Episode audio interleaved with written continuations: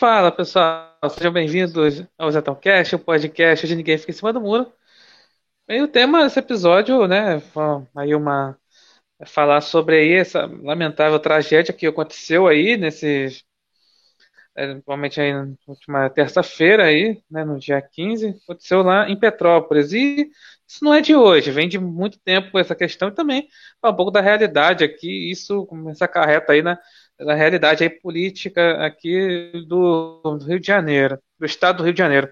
E para isso não estou sozinho, estou aqui com o Wallace Rodrigues, e então aí para frente falar sobre o assunto, né? É, boa noite, Wallace. Boa noite, Zentão. Boa noite a todos que estão prestigiando nessa noite aqui a live do Isentão Cast. É, nós estávamos aguardando aqui o presidente encerrar a live com a Jovem Pan, que por não respeitou lá o, o horário, né, extrapolou o horário. O presidente está virado, vai daqui a pouco para a Hungria e a gente está aqui para desenhar esse cenário lamentável de Petrópolis, que mais um ano, mais um verão, mais uma estação chuvosa, repete a cena daquela região, da região serrana do Rio de Janeiro. Assim, então, antes de tudo, né, dar boa noite a todos que estão aí no chat, aqui no YouTube. E perguntar se é uma coisa que eu faço, pergunto para todos os convidados, né? Então, é o que, que o, né, o Alan aí faz, faz da vida, ou fez da vida antes de gente prosseguir aí com a, com a pauta. Bom, é... durante 32 anos da minha vida eu servi a pátria na Força Aérea Brasileira. É, é, e, é, e ultimamente eu tenho sido palpiteiro de plantão junto com três velhos mal acabados né, num canal tão odiado quanto este canal, por todos aqueles patifes, canalhas e, e, e, ordinários que. Muito, muitos que se, que se dizem apoiadores do presidente Bolsonaro. Mas nós estamos incomodando porque nós estamos certos. Então, essa é, é a grande verdade. Então, Vamos falar aqui, aconteceu essa situação, né? Todo, todo mundo sabe, né? inclusive aqui no chat o pessoal aí dando assim, né? Solidariedade com o povo de Petrópolis, né?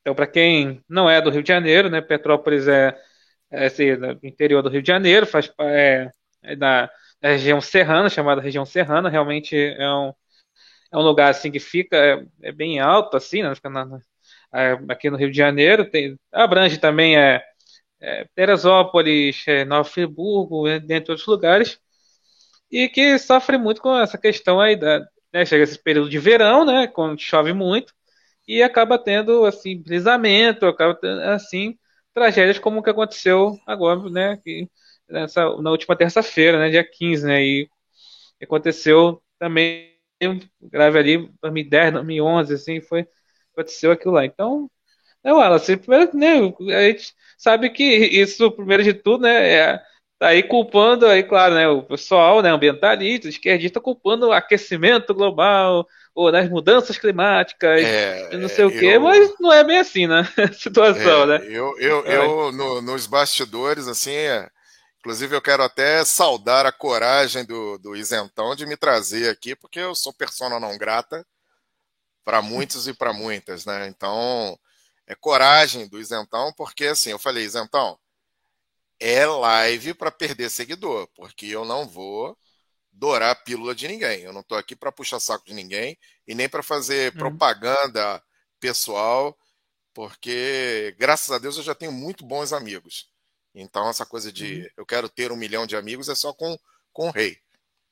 É. Só com o rei, só com o Facebook bombado, Twitter bombado aí. Eu não sou biscoiteiro, eu não quero ter um milhão de seguidores. Então, é isso. Mas vamos por partes. A região serrana do Rio de Janeiro, né, é, como outras regiões serranas, elas são acometidas por um fenômeno meteorológico chamado chuvas orográficas.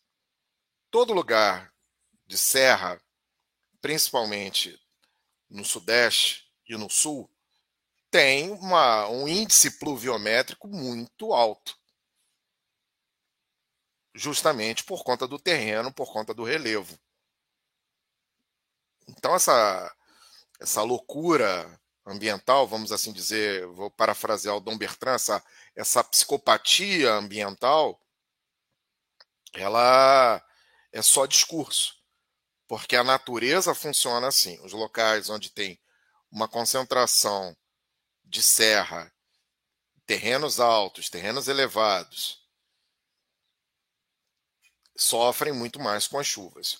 Com a chegada do verão no hemisfério sul, e mais especificamente nas regiões na região sudeste, há um acúmulo de chuvas naquela região, potencializado por esse fenômeno meteorológico que eu acabei de escrever, que são chuvas reguladas pelo relevo, pela topografia da região.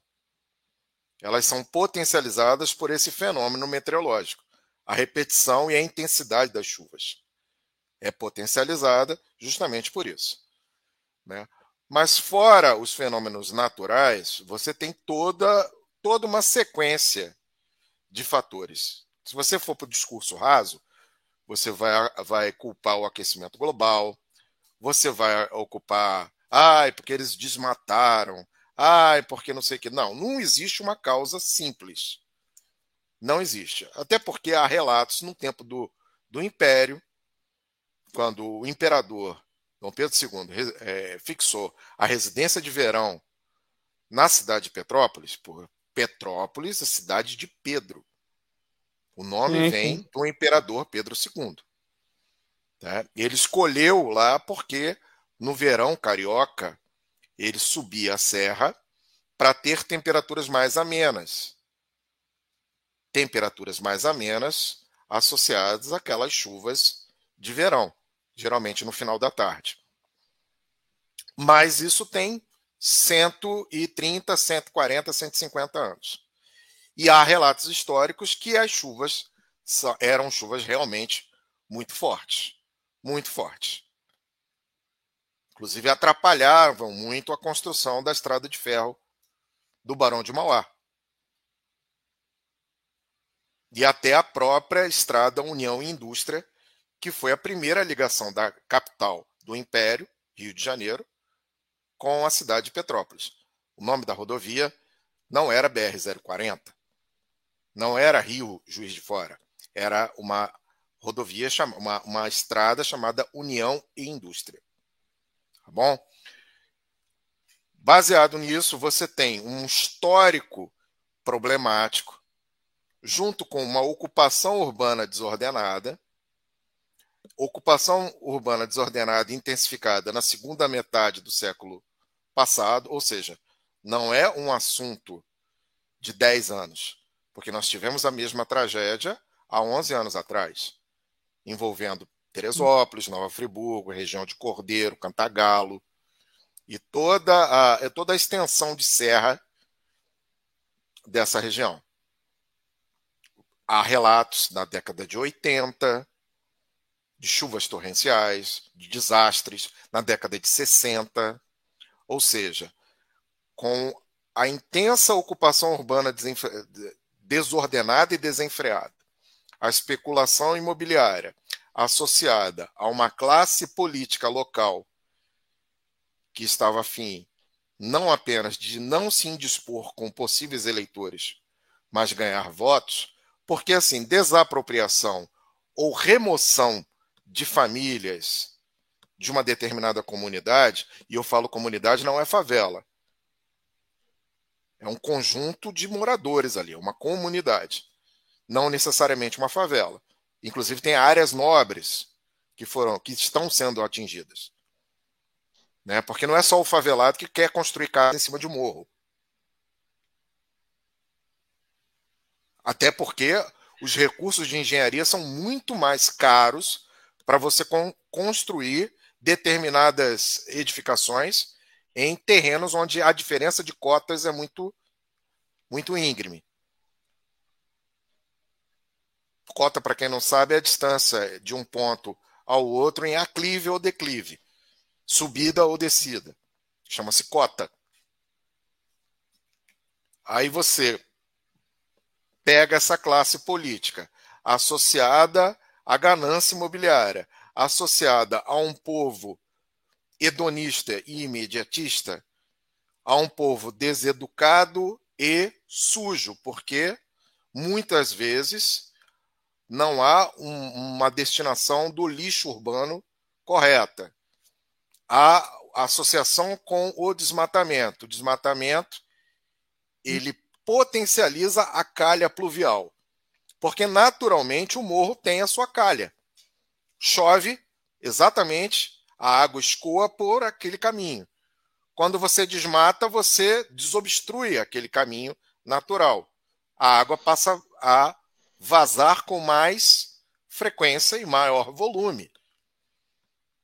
Então é um conjunto de fatores assim que não dá simplesmente para você colocar num, num, num, num culpado só. Não há como responsabilizar apenas essa legislatura. E eu digo na Câmara Municipal, o prefeito, a Assembleia Legislativa do Estado do Rio de Janeiro, o governador. Há todo um histórico de leniência, de abandono, de, de ignorância, na, na acepção mais ampla da palavra, ignoraram o problema. Porque o problema se repete. Ele não se repete apenas na região de Serra. Nós, aqui na cidade do Rio de Janeiro, temos bairros que ficam em morros. Nós temos dentro do Rio de Janeiro uma, uma, uma serra, que é o Maciço da Tijuca. Tem um bairro lá chamado é, é, é, Boa Vista. Isso. E há esses problemas de deslizamento nos morros que ficam ao redor dessa serra. Então não é um problema apenas da natureza fazendo valer a sua vontade. É um problema da natureza fazendo valer a sua vontade, associado ao descaso político, associado à deseducação do povo, associado à ganância imobiliária, associado à não participação de todos pela preservação da vida, pela preservação de patrimônio. Aí acontecem discursos como a gente viu um, um rio de chorume na mesma quantidade que desceu da serra naquela, naqueles vídeos pavorosos de chorume ideológico, onde as pessoas não conseguem discernir o que, que é ideologia e o que, que é responsabilização. A deturpação, a, a, a, a, deformação do indivíduo por conta do debate ideológico, ela está tão arraigada que o camarada ele não consegue pensar fora da bolha ideológica dele.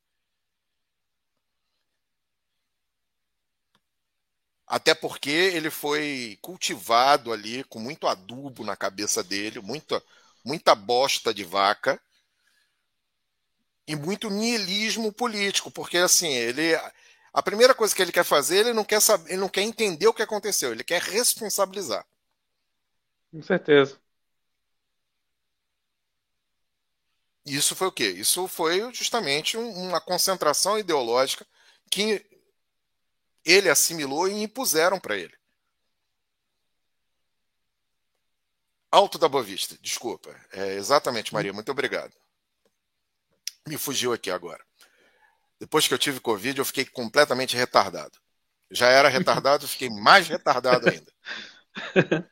Então, é, você tem essa, esse conjunto de valor, esse, esse conjunto de atores para essa tragédia. Só que essa tragédia poderia ter sido evitada? Sim e não. Sim e não. Ela poderia ter sido talvez mitigada. Você não consegue impedir a ação da natureza. É isso aí, Luísa. Eu é, sinto muito aí pelo, pelos seus concidadãos, mas é, é, como, eu, como eu disse, é live para perder seguidor. Live para perder seguidor. Porque aqui, se você quer que eu repita o mesmo discurso que todo mundo está falando, não é o lugar aqui. Mas eu te agradeço pela, pelo depoimento, Luísa. Então, voltando ao raciocínio, você hum. tem uma força que não é uma força controlável. Ela é uma força previsível. Há avanços extraordinários na área da meteorologia.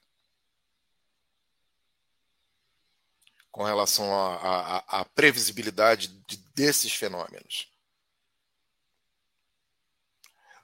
O que não dá é você aceitar essa cadeia de eventos sem a participação. Porque, assim, essas pessoas que infelizmente tiveram a vida ceifada, indiretamente, ou às vezes até diretamente, tiveram participação em todo esse processo de tragédia. É triste dizer isso. Eu não estou sendo desumano em não respeitar a memória dessas pessoas que foram, foram mortas. A questão é fazer com que esse processo seja interrompido, não se repita. Essa é, é, esse é o mote que a gente precisa colocar, é a conscientização que a gente precisa ter. De que não existe só um culpado, não existe só um responsável. Todos nós somos responsáveis. À medida em que você não vai conseguir mudar a natureza. Você pode adaptar a ocupação humana às intempéries da natureza. Sim.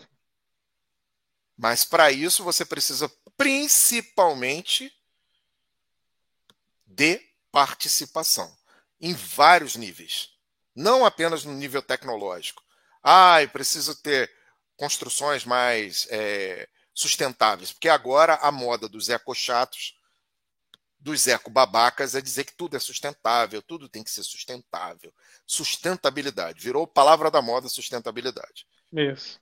E a bem da verdade não é sustentabilidade apenas que vai prover a segurança. A sustentabilidade é um dos pilares, mas não todo o sustentáculo.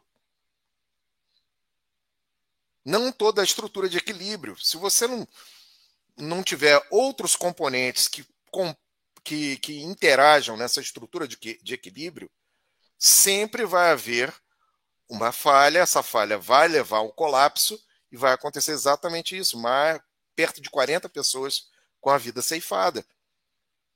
Milhões de reais em prejuízo. Cenas dantescas. Cenas dantescas com relação aos, efeitos dos fenômenos naturais e cenas dantescas pós-efeito desses fenômenos, porque houve reporte de saques e arrastões em plena pois rua é. principal de Petrópolis. Saques, arrastões, que foram evidenciados por quem defende a leniência com o crime e cobrados da mesma forma. Ah, e agora? É, depois que as pessoas sofreram tanto, ainda sofrem tal. Se colocar a polícia, se colocar a, a, o braço armado do Estado para reprimir, o Estado é fascista? Essa é a pergunta que eu faço para esses camaradas que eles só eles querem um discurso superficial. É aquele discurso para você ficar bem para os seus seguidores. Sim, sim é o discurso que não vai ofender os ouvidos mais sensíveis. É aquele lugar comum que as pessoas que não querem tratar as coisas usam. E aqui não é a nossa proposta, pelo menos a, como você me convidou, não seria a minha proposta. Assim, eu vejo associado a né? isso, né? associado a isso, assim, nós temos um, um, um pré-candidato ao Senado que é de Petrópolis. O senhor Dani China, deputado Dani China. E eu não é. vi e eu não vi nenhuma manifestação nas redes sociais, principalmente no Twitter, do entorno dele, do entorno que fica fomentando essa candidatura ao Senado,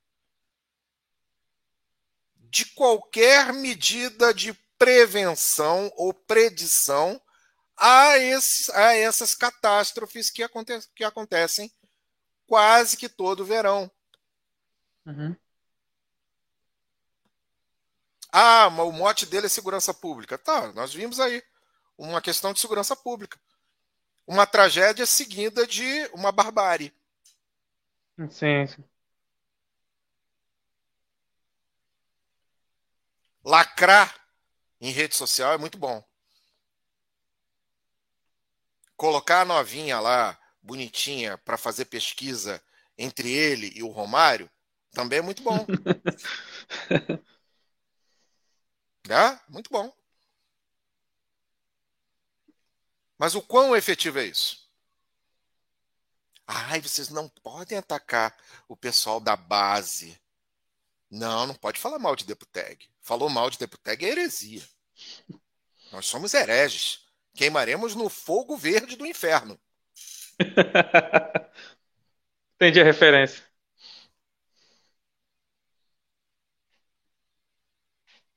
Infelizmente é isso. Você fica atrelado a questões muito rasas, basais, elementares. Você não trata as coisas com a devida, com, com a devida venha. Quem está realmente fazendo um, um, bom trabalho, quem está tá se mobilizando, até o próprio vice-presidente, presidente em exercício, ontem se manifestou no Twitter, já mobilizou. O presidente lá na Rússia mobilizou os ministros ali que teriam relação direta, inclusive o Pedro, presidente da Caixa, nós estávamos acompanhando a live do presidente com a Jovem Pan, e ele falou justamente isso. Essa sinergia, essa interação, esse, essa afinação. Eu não vi a Copa de 70 porque eu não era nascido. Mas vi vídeos e ouvi de pessoas que viram. E a afinação do time de 70 parece muito com a afinação do time de ministros do presidente. Com certeza. Um pensa em consonância ao outro, que está pensando que o outro já se antecipou e tal. É aquela coisa assim, parece magia, parece mágica. Uhum. A mobilização. E, querendo ou não, nós vivemos num estado que é canhoto até, até a medula e já estão usando a tragédia para atacar o presidente. O presidente está fazendo turismo na Rússia. Não era para o presidente estar na Rússia. As pessoas estão morrendo em Petrópolis. A gente tem é, que tipo ler lá na Bahia, né? Tipo, Exatamente. tipo lá na gente- Bahia, em Minas. Inclusive, né, esse, é o, lá o Ricardo Noblar falando, ah, o presidente foi, tweetou lá da Rússia falando lá do negócio de Petrópolis. Ah, mas, mas quando teve negócio da Bahia e de Minas, ele não falou nada. Aí, usando o negócio da Bahia, fala assim, ah, então é porque o Bolsonaro não gosta de nordestino. Olha só o nível da coisa. Porque falava assim, antes de falar que ele, é, ele não foi, não, ele foi pra lá no começo, lá das enchentes, Não, na não, Bahia, é- falando que é- é, politiqueiro. A, a questão, Agora, a aí, questão quando ele não foi, foi mandou a ministro, questão dessa, tá lá. a, a Aí questão fala dessa, que não faz nada. dessa canhotagem retinta, nós todos nós sabemos que eles detestam o Bolsonaro. Mas o grau de loucura é tão grande que a, a- eles estão sempre na antítese. Sim. Eles estão sempre na antítese. Se o Bolsonaro não vai, é porque ele se omitiu. Se ele for, é porque ele quer, é, é, ele quer aparecer politicamente. Não há nada, não há saldo positivo nenhum. Mas o mais perigoso não é o canhoto retinto. É o, o, o, o dito apoiador que quer discutir noções muito rasas nas redes sociais e que, ao menor sinal, vai dar uma facada no presidente. Não uma facada como o Adélio, porque o Adélio deu de Uhum. frente, vai dar nas costas. Uhum.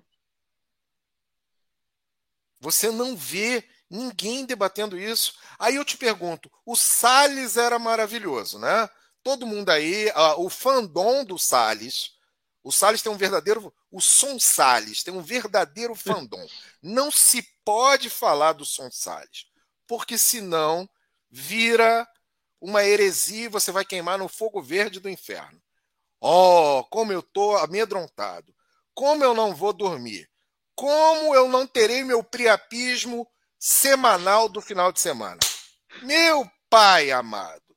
Ah, meu Deus do céu. Que terror é esse, né? Mas eu não vi durante a atuação do ministro determinadas ações preventivas com relação a isso. A atuação dele, no caso lá de Brumadinho, tudo bem. É uma, foi uma tragédia, mas não foi uma tragédia apenas. É, é, é, não foi uma tragédia apenas, não. Não foi uma tragédia causada por fenômenos naturais que se repetem todos os anos. Eu não estou falando que ele não é, não fez um bom trabalho no ministério. Simplesmente ele não é essa Coca-Cola toda. Uhum. Porque é uma área afeta a pasta onde ele ocupava.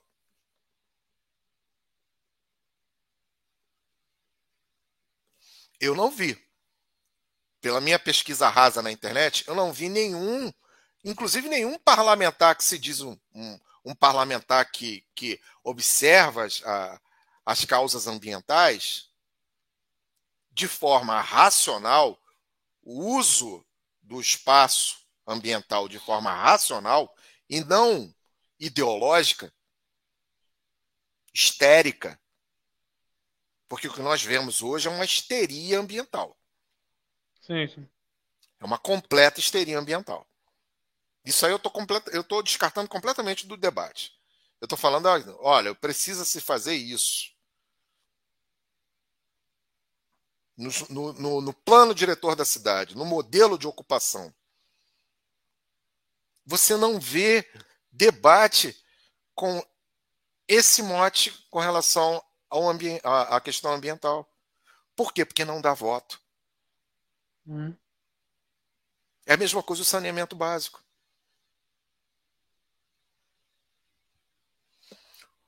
O Banco Central, o BNDES, o Ministério da Economia sim, tem um plano de, de fomento e financiamento para as, essas ações ambientais, que envolve o saneamento básico também. Até mesmo porque faz parte da ocupação urbana e do plano diretor de qualquer cidade. Mas daí você acreditar que existem soluções mágicas, não existe. Não existem soluções mágicas.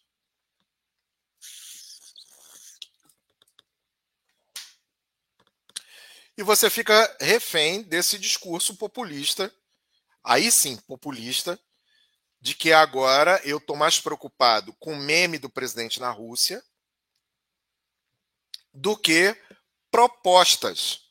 O cara não quer ser deputado federal? Ele não quer ser deputado federal? Ele se lançou, ele se filiou PL, não quer ser deputado federal? Por que, que ao invés dele perder tanto tempo em ficar lacrando, postando meme, ele não diz que tem ideias com relação a determinado evento recorrente para mitigar os efeitos desse evento recorrente, que são as chuvas? É a pergunta que eu faço à sua audiência.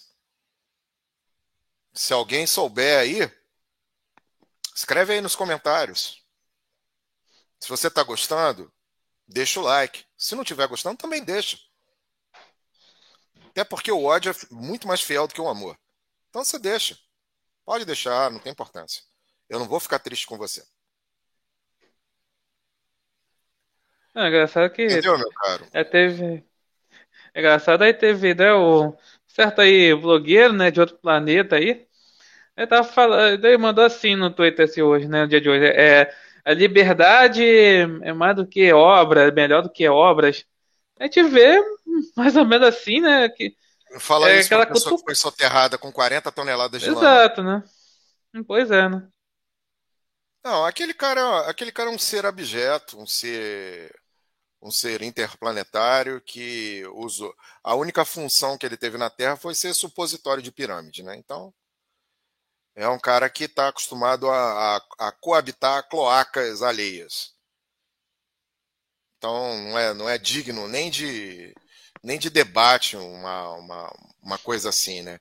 É, é, é, é são os revolucionários da, do Partido da Causa Olavista, né? Eles são radicais, querem a completa ruptura e acham que as soluções são a toque de caixa e, e com passe de mágica. É, esses caras jamais, jamais administrariam qualquer coisa que seja. Eu acredito até que ele nem consegue administrar o sarcófago onde ele dorme. Se você chegar agora na, lá na tumba, você vai ver que o sarcófago está todo zoneado. Ele acorda, ele, não, ele é incapaz de arrumar o sarcófago dele bonitinho. Né, recolher as ataduras que caem. Tá tudo zoneado lá. Se bobear, tá até mijado o negócio.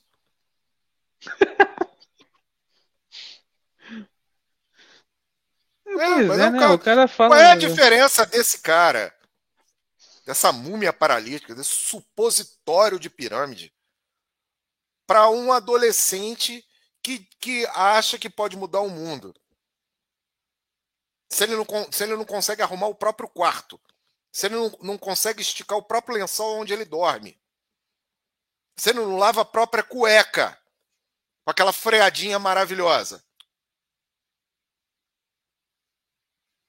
A diferença é que ele tem 3 mil anos. E o adolescente tem 14, 15.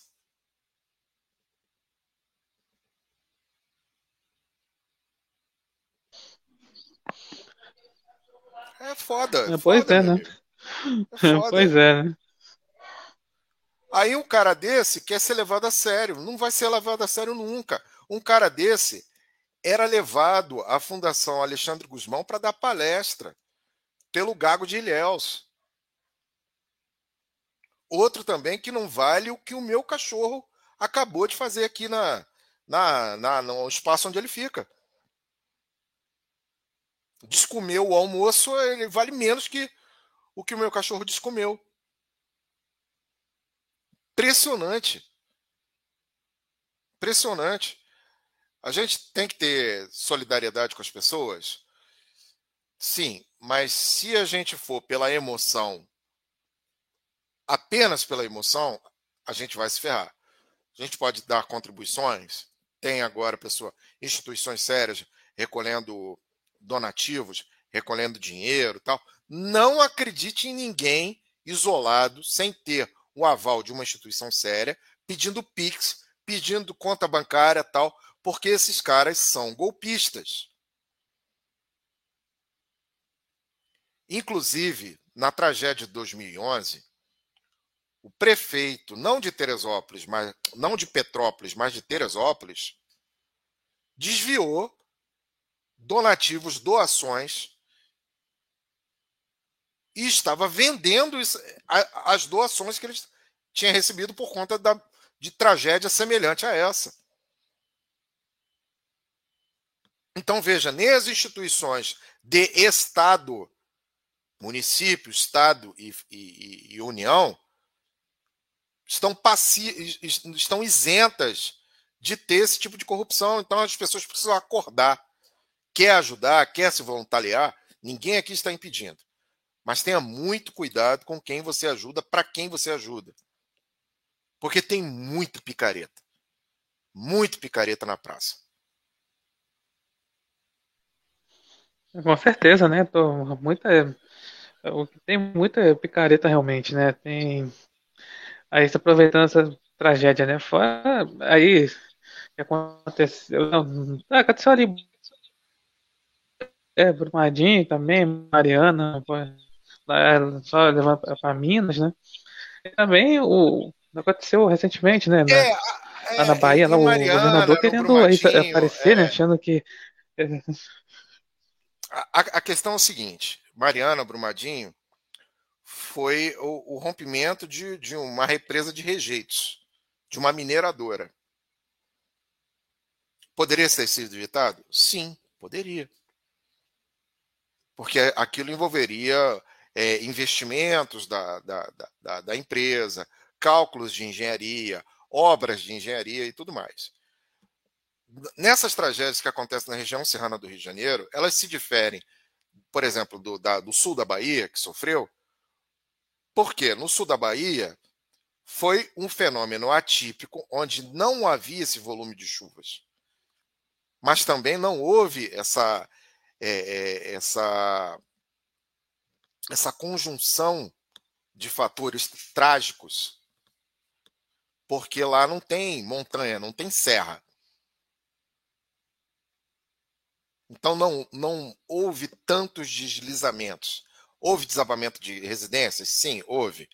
Entretanto, não com essa gravidade onde há regiões de serra, onde há esse fenômeno que eu chamo de chuvas orográficas. Eu não, a meteorologia chama de chuvas orográficas. Então, esse grau de previsibilidade ele tem que ser adicionado a essa equação para que a, os efeitos dos fenômenos naturais possam ser mitigados. A natureza sempre vai se manifestar do jeito dela. A maneira com a qual você encara, como você enfrenta os efeitos desses fenômenos naturais, é que vai fazer toda a diferença.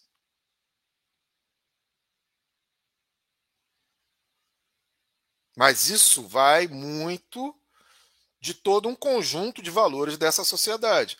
Por exemplo, é, eu já enfrentei, quando morava no hemisfério norte, furacão, situação de furacão. Há toda uma estrutura feita para que as pessoas sofram menos com o furacão na passagem dele. Mas mesmo assim, vidas são perdidas. Mas se não houver toda essa estrutura, todo esse preparo, tanto um preparo com relação ao enfrentamento em si, a, a, a educação de você ter a, a consciência dos danos, se preparar, concentrar víveres, alimentos, tal, ter um espaço na sua casa, ter construções confiáveis, ter o isolamento dos efeitos dessa da, da passagem de um furacão, fazem toda a diferença. Mas isso é uma questão cultural de décadas ou séculos. Que precisa ser despertada, porque vidas estão sendo ceifadas todos os anos, praticamente. E com os ciclos de 10 em 10 anos tem uma tragédia dessa. Há previsibilidade? Há. Os modelos meteorológicos hoje são extremamente confiáveis. O que não dá é aceitar uma Câmara de Vereadores leniente com ocupação irregular, uma Assembleia Legislativa que não atue, porque vocês sabiam que existe uma comissão permanente na Assembleia Legislativa do seu estado, chamada Comissão de Saneamento e Habitação. E não é só para ela colocar aqueles predinhos populares para as pessoas que não podem pagar o empreendimento imobiliário ter a sua casa. Ou então, apenas em época de tragédia, as pessoas que perderam a casa no morro vão para lá para esses predinhos. Não é isso ela tem que atuar como fiscalizadora. Também tem o papel do Ministério Público, tanto o Ministério Público Estadual quanto o Ministério Público Federal, com relação aos habítices dessas residências, que são dispostas em encostas, ao próprio Corpo de Bombeiros Militar do Estado, Defesa Civil. Existe uma estrutura estatal ampla que precisa da participação e da cobrança popular. Você vai lá depositar o seu, seu voto na urna e o cara tem um monte de responsabilidades. Por quê? Porque ele ganha muito bem para isso. Ele tem um monte de benesses, um monte de privilégios. Mas também tem um monte de deveres. O deputado precisa ser provocado. Essa comissão permanente de saneamento e habitação precisa ser provocada. O Ministério Público precisa também ser provocado ou agir por ofício. E coisa que ele não age.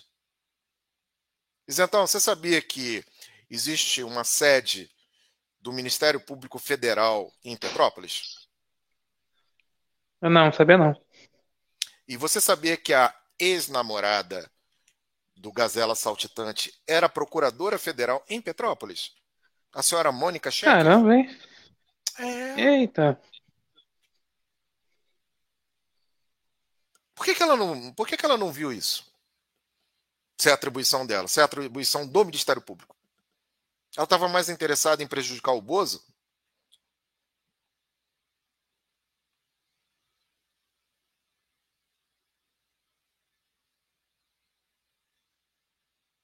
As pessoas, primeiro, precisam saber para quem reclamam. Não apenas saber reclamar, mas para quem reclamar, quando reclamar e por que reclamar. Porque senão o político adora, porque o debate é raso. E ele nada de braçada na tua ignorância.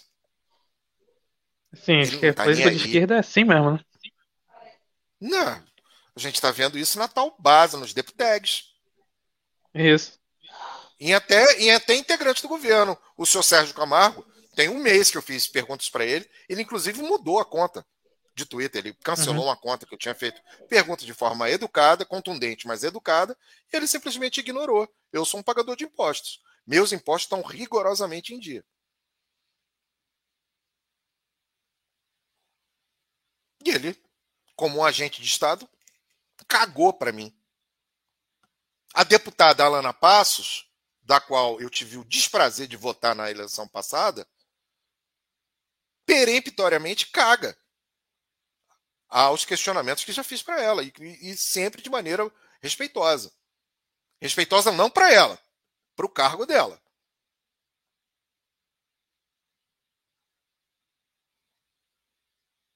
Então você que está se indignando porque pessoas foram mortas, vidas perdidas, patrimônio dilapidado, horror, cenas de horror. Porque, assim, eu não sei qual o prazer que a pessoa tem de divulgar o bizarro. Várias pessoas fotografaram corpos dilacerados, destruição. Tem gente que gosta do bizarro. E essa mesma gente que gosta do bizarro é que vota. É que põe representantes dessas pessoas que gostam do bizarro. Se você não souber porquê, como e quando você vai cobrar quem te representa, você não merece ter o tal direito que você diz que está sendo tomado. Você não merece. Você tem que ficar calado e tomar na sua tarraqueta calado. Nem gemer você pode.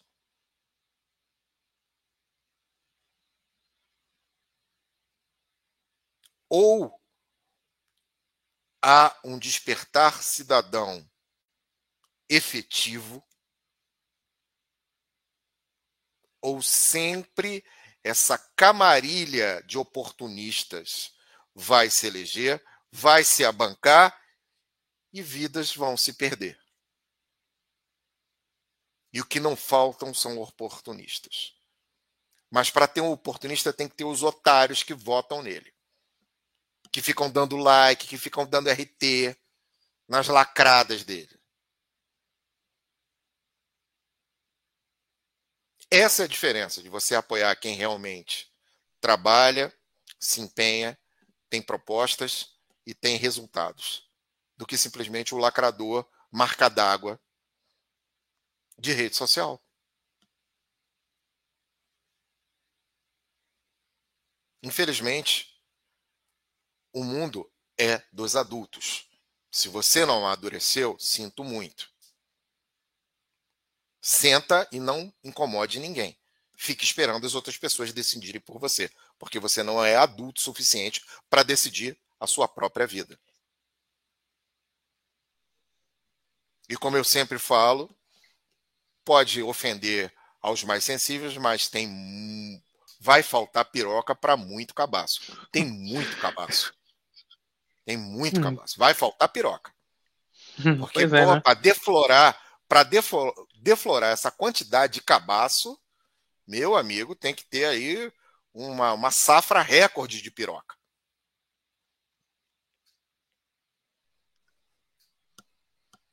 Mas tem aquela coisa, né? É só a pessoa só acabam assim culpando assim os políticos, né? Assim também, né? E também a pessoa não, faz, a gente falou no começo, né? A pessoa também não faz a sua, própria ali responsabilidade, né? Quando acontece uma tragédia dessa, né? Adora aí, tem que procurar culpados, né? Como eu vi no chat aqui, né? Tem gente falando assim, ah, aquela coisa que é, a pessoa já primeiro já começa quer procurar culpado já de de uma coisa, sim, uma tragédia sim, dessa. Porque você é exatamente, por quê?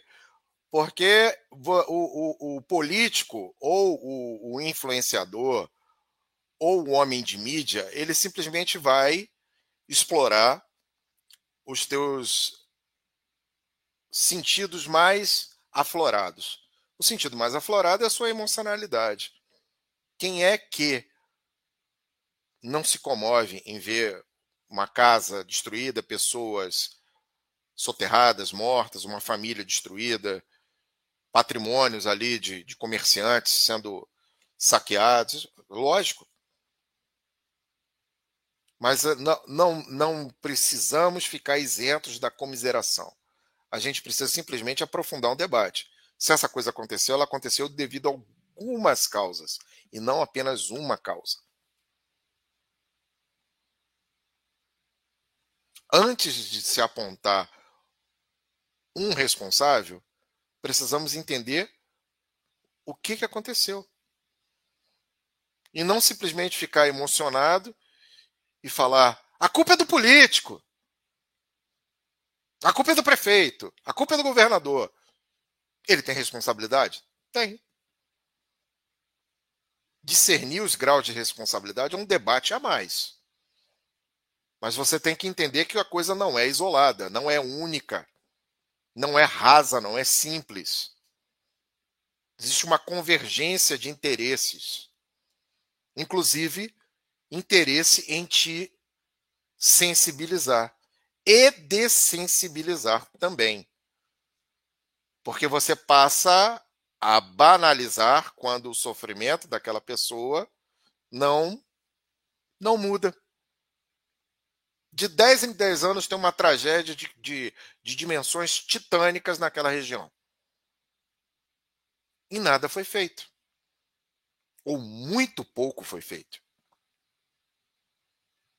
E não houve esse debate com relação a ações dos agentes públicos: executivo, legislativo, judiciário e Ministério Público. Por quê? Porque não há uma participação cidadã. As pessoas estão mais preocupadas com Big Brother, estão mais preocupadas com o meme do Bolsonaro na Rússia, do que simplesmente analisar, reconhecer, explanar o cenário de possíveis tragédias. Cobrar de quem se deve cobrar, como se deve cobrar e por que se deve cobrar. Em momento nenhum nós estamos defendendo que não, não há cobrança. Tem que haver a cobrança e a cobrança tem que ser implacável. Mas a cultura do sangue ensina que você não deve apenas cobrar depois que acontece o acidente, mas sempre para que ele nunca mais se repita ou, em caso de repetição, que os efeitos sejam os ma, o, o mais mitigado possível. Então, parte desse pressuposto que você tem um amadurecimento. Parece que a população não amadureceu. Ao longo de 40, 50, 60 anos, 150 anos. O sofrimento não foi o suficiente para que trouxesse esse nível de amadurecimento ao debate com relação às suas próprias vidas, porque o político, o burocrata, o membro do judiciário, integrante do judiciário, integrante do Ministério Público, decidem a sua vida, por mais que eles não tenham sido eleitos. Você paga o salário dele através dos impostos. E eles decidem a sua vida. Você tem que ter as contrapartidas. Se não houver as contrapartidas, você simplesmente é um escravo, porque você só paga impostos para que as pessoas se locupletem. Quando você tem a participação e a consciência cidadã de que você não é a parte passiva tão somente, mas você faz parte ativa das decisões de Estado, a coisa começa a mudar.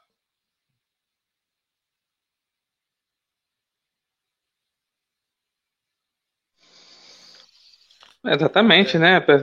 É, o pessoal aí da, da direita aí ficar com esse negócio de ah, é, é, eu autorizo, o presidente apanha por mim, essa coisa assim. É, o pessoal não aprende, né? É isso, né? Quer terceirizar a responsabilidade. Terceirização de responsabilidades que levam vidas.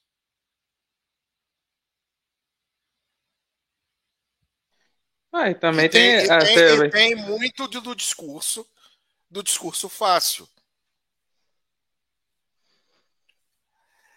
A gente, é, a, gente não fala... rema, a gente não rema contra a maré. Eu, eu, digo a gente porque o pessoal do esquadrão, você, Lilo, Clique, Tropa, Ítalo Goulart, Tramonte e outros aqui que eu não vou citar, estou comentando uma injustiça, mas enfim.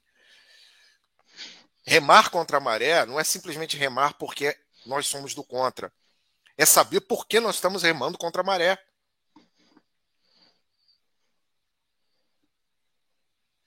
É ter o norte como verdade. Doa em quem doer. Olha o Sérgio aí. E prestigiar a live do nosso querido isentão aí. Muito obrigado, Sérgio. Entendeu? Aí tá contigo, cara. Se você quiser abrir perguntas aí com o pessoal, eu acho que em praticamente uma hora aí que a gente explanou o, o, o tema. É, é um tema espinhoso, sim, não é fácil. Não estou aqui escarnecendo dor de ninguém. Mas até as próprias pessoas que perderam a vida têm o seu grau de participação nessa tragédia. É. Querendo então, ou não. É. Então, isso vai lembrar toda essa questão da pandemia, né? Que é, tá sendo mais ou menos assim. Claro que isso foi, é, é, a pandemia na escala maior, né?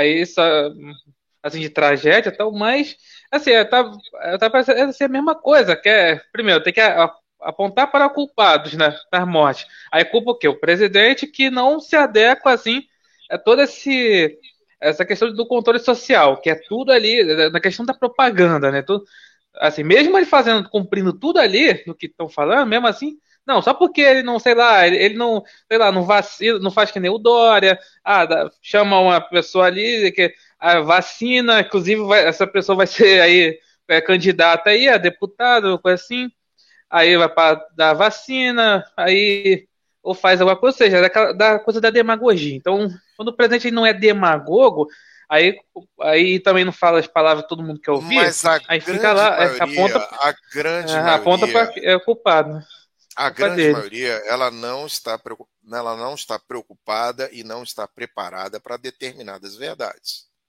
Sim, sim. Sabe por quê? Quem foi para a cruz? Barrabás ou Cristo? Cristo. Pois é. Vox Populi, Vox Dei.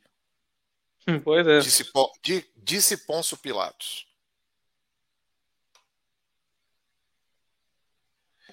Então, se nós não formos essa caixa de ressonância pautado na verdade e na lucidez, não há razão. Eu simplesmente poderia curtir a minha vida, as minhas coisas, sem me preocupar com nada, sem ter que colocar a cara aqui, sem ter que me indispor, sem não receber ameaça de morte no celular, não receber, não ficar com, com lendo bravatinha de que vou ser processado, que não vou ser processado, que isso e aquilo.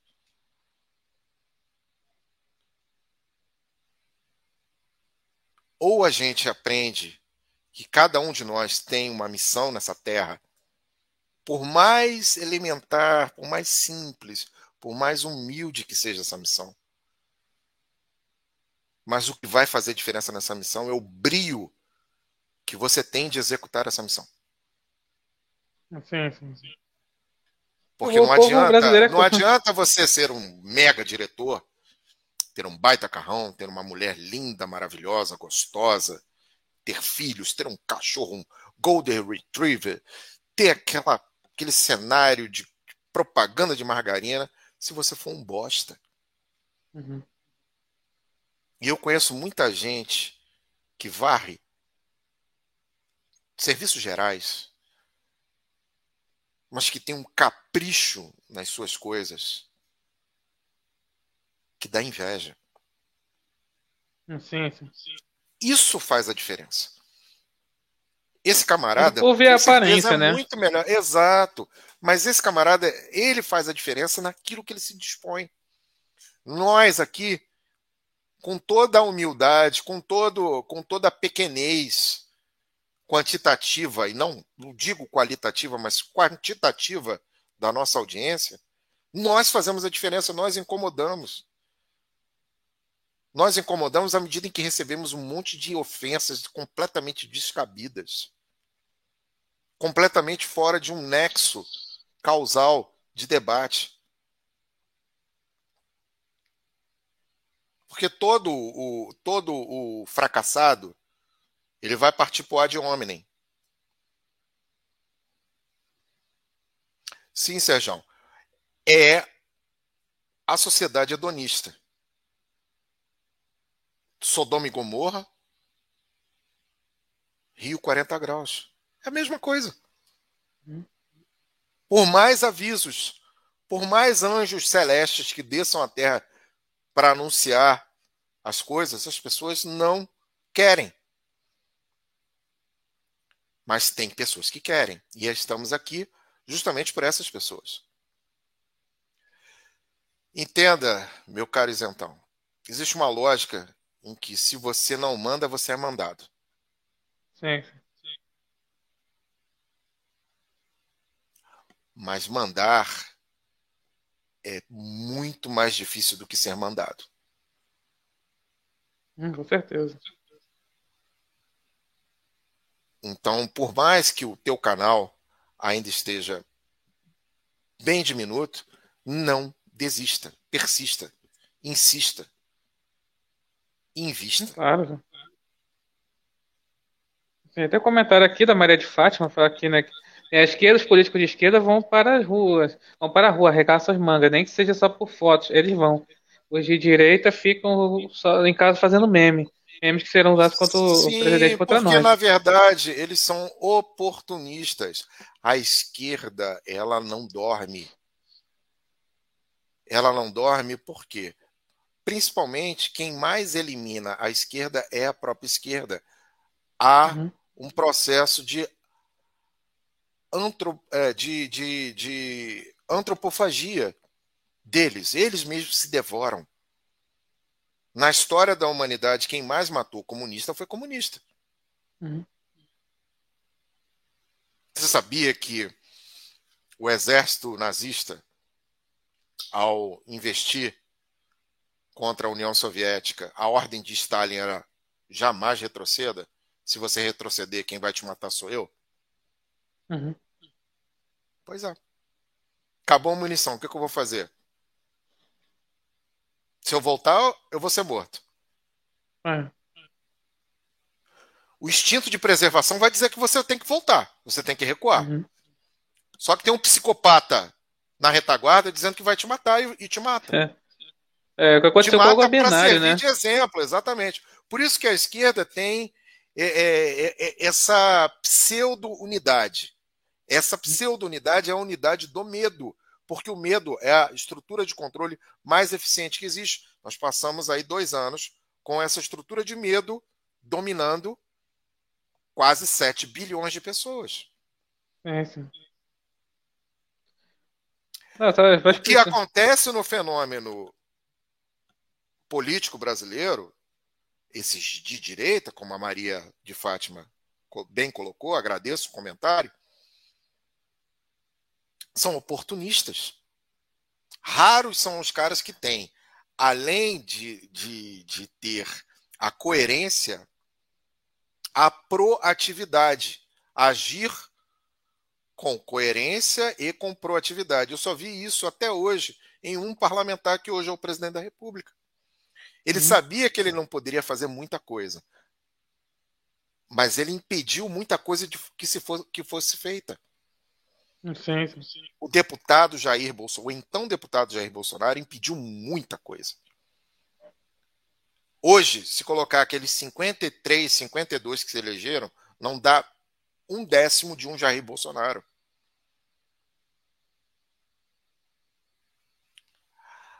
A questão é que eles não querem trabalhar porque tudo é muito fácil. Quando as coisas vêm fácil, não se tem valor. Isso é uma lei básica. Se a coisa não é cobiçada, a, pessoa, a coisa não tem valor. Se não dá trabalho, não tem valor. Uhum. É a tal da famosa mais-valia que o, o Das Capital descreve. Você tem que ter a, a, a noção do seu valor, do valor do seu trabalho. A diferença é que eu entendo que isso é uma loucura. É uma loucura por quê? Porque o trabalho daquele, daquele camarada que eu acabei de dizer, que varre com capricho, é um cara caprichoso, mesmo sendo um, um, um auxiliar de serviços gerais, ele tem o valor dele, mas não pode ser comparado a um cara que é um astrofísico. São instâncias diferentes. Você não pode planificar isso. E o comunismo quer justamente isso, planificar tudo trazer uhum. todos para uma vala comum, para a mesma vala, a mesma vala de misérias humanas, onde se usa o medo, a vaidade, a cobiça, a inveja, porque o socialista, o comunista, ele é essencialmente invejoso. Sim, sim. Ele é essencialmente invejoso. Ah, o fulano tem um carro do ano, eu não tenho um carro do ano, mas é porque ele explora o, o, o empregado dele. É, ele sempre vai projetar aquilo que ele faria se ele tivesse na situação do cara. O debate não é apenas ideológico, o debate ele é moral e às vezes espiritual, muitas das vezes espiritual. Porque é um cara das trevas.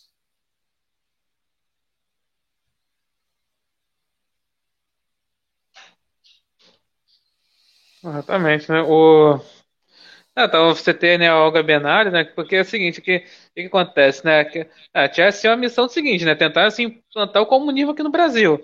Só que acabou falhando, tentando o comunismo acabou falhando, e aí ela foi deportada. Só que, assim, acabou sendo, acabou sendo morta lá no campo de concentração nazista. Só que o que acontece? É. É, se ela voltasse para lá, para né, não, a Moscou, missão dela de, a, a, missão dela de Stalin era, tomar, era tomar conta do Prestes porque o Prestes era um porra Isso, também. Um Isso, banana. também, também. Não, Prestes, é só é, como ela né, falhou muitas exaltam, mas era um Zé Ruela. É, como ela falhou na missão, ela não podia voltar.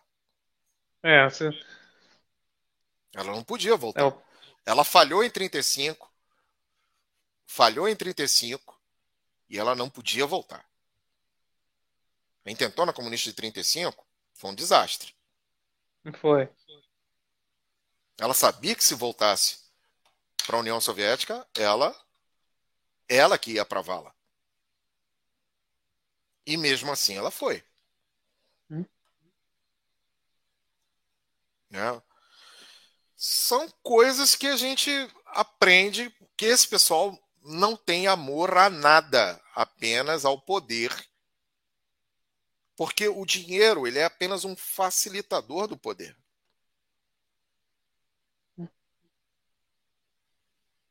Mas como o, a gente aprende, e o Sérgio sempre repete no esquadrão, qualquer poder é concessão do poder armado. Sim. Qualquer poder é concessão do poder armado. Quem tinha o poder armado no país dela? Stalin. Ela poderia ser amada pelo povo soviético. Nossa, herói de guerra. Hum. vala. Ou entregue aos nazistas, que faziam bem pior, né? Uhum. Bem pior. Porque não é simplesmente chegar e te dar um tiro na nuca. É te colocar num campo de concentração, te privar de um monte de outras coisas. Te levar a um grau de loucura tão grande que você a, a, é, acredita que morrer é o melhor caminho diante ao descalabro que a tua vida, o holocausto que a tua vida é colocado. Literalmente. Pois é, né? Eu, Wallace, então, assim, quando o presidente fala assim que o mais importante do que viver é ter liberdade, né? Aí, claro, que o esquerdista vai lá e deturpa tudo, acha que não, então é, é aquela coisa, ah, então o, o presidente só fala é agente da morte, mercador da morte, isso aqui é morte, não sei o quê que as pessoas morram, seu. Enfim, é, do porque, que ter assim, liberdade. Você, você veja assim, é... nós hoje, com essa dita polarização, a gente vive uma cultura dos extremos. Né? E o eixo, ele não é um eixo longitudinal. É isso que as pessoas não conseguem entender. O eixo, ele não é longitudinal. Não existe a máxima liberdade ou a mínima liberdade ou a ausência da liberdade. O eixo ele é tridimensional, porque à medida em que você se aproxima de uma, uma liberdade máxima, a tua vida vai ficando muito restrita. Por quê? Porque você tem tudo. Você é livre. Uhum. A tua vida vai valer muito menos. Por quê? Porque o outro que não tem a mesma liberdade vai querer te eliminar para ter a sua liberdade. Sim. À medida em que, quando você perde a liberdade, você vai desejar que quem domina a liberdade seja eliminado. Porque você está sendo oprimido. Hum. Então não existe a liberdade absoluta. Não existe.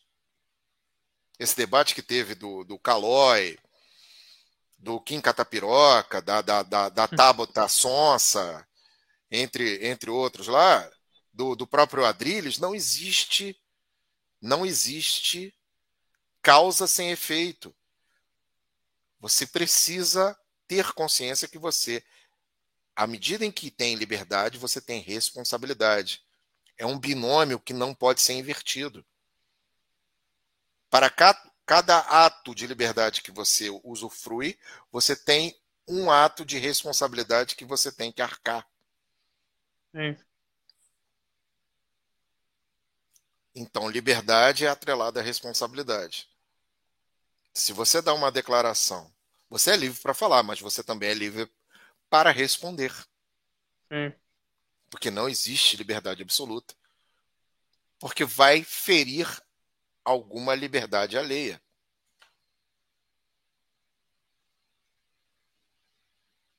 Por isso que nós vivemos em sociedade, por isso que há o dito avanço civilizacional, onde se convenciona que determinadas atitudes, gestos, decisões são espúrias ao convívio civilizacional. Você pode andar nu na rua? Não. Não. Você pode cagar na rua? Não. Você pode se masturbar na rua? Não. Você pode encontrar uma mulher gostosa, ter um preapismo eventual e chegar e tchá nela? Não. Entendeu? É, assim, a sociedade anárquica ela é dominada pelos instintos e desejos e pontificada nas paixões. O comunista adora o anarquista. Porque um usa o outro. Sim. Então, essa palavra responsabilidade é uma verdadeira criptonita para a juventude moderna, contaminada de marxismo. Para essa, a, a ditadura obedecia ordens hierarquicamente. Não é verdade? Eu não digo apenas para essa juventude. Né? O, o processo, assim, tem muita gente que detesta Olavo de Carvalho. Eu já tive um convívio, não, não tenho, não tenho assim nenhuma saudade, mas ele tem uma, uma teoria chamada teoria das 12 camadas da personalidade que diz que, em parte eu concordo com ela, em que o grau de amadurecimento vai passando por camadas na personalidade do indivíduo. E, invariavelmente, o jovem de hoje é muito mais influenciado do que o jovem de 50, 60, 70 anos atrás. Entretanto, a rebeldia faz parte dessa camada, esse revestimento de personalidade que o indivíduo tem na sua formação. O adolescente, o jovem, ele é naturalmente propenso a questionar tudo aquilo que lhe é apresentado e muitas vezes imposto. Por isso que eu digo, disse na, nos bastidores, e sempre digo no, no, nas lives do Esquadrão, a diferença entre o coibir e o proibir. Com adolescentes, você tem que ter horas de coibição e horas de proibição. Principalmente se o adolescente vive às suas custas. Ou sob sua responsabilidade. Ó, ó, ó a questão. Ele não é responsável pelos atos dele. Então você tem que dosar coibição com proibição. Não existe, é, não existe receita de bolo, principalmente com o ser humano. A ideologia, ela prejudica? Prejudica. Mas o que mais prejudica são pais inertes, são pais ausentes. São responsáveis e irresponsáveis. Porque eles são assim, porque eles são produto da ausência de autoridade. E autoridade Entendi. vem de autoria. A autoridade vem de autoria. Se você não adotar os seus descendentes, os seus filhos, alguém adotará. Pode ser o professor maconheiro, pode ser o traficante, pode ser um camarada que diz umas ideias loucas lá da Virgínia, que já não está mais entre nós. Uhum.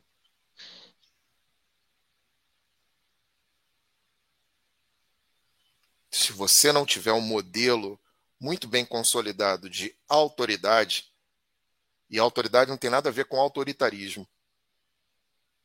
A autoridade se perfaz pelo exemplo, pela convivência e pelo exemplo. Se você não tiver autoridade sobre, sobre quem você é responsável, sobre quem você governa, você não tem. Aí você vai partir para o autoritarismo, que é aquela coisa assim: eu mando, você obedece, cala a boca. Hum. Isso é autoritarismo.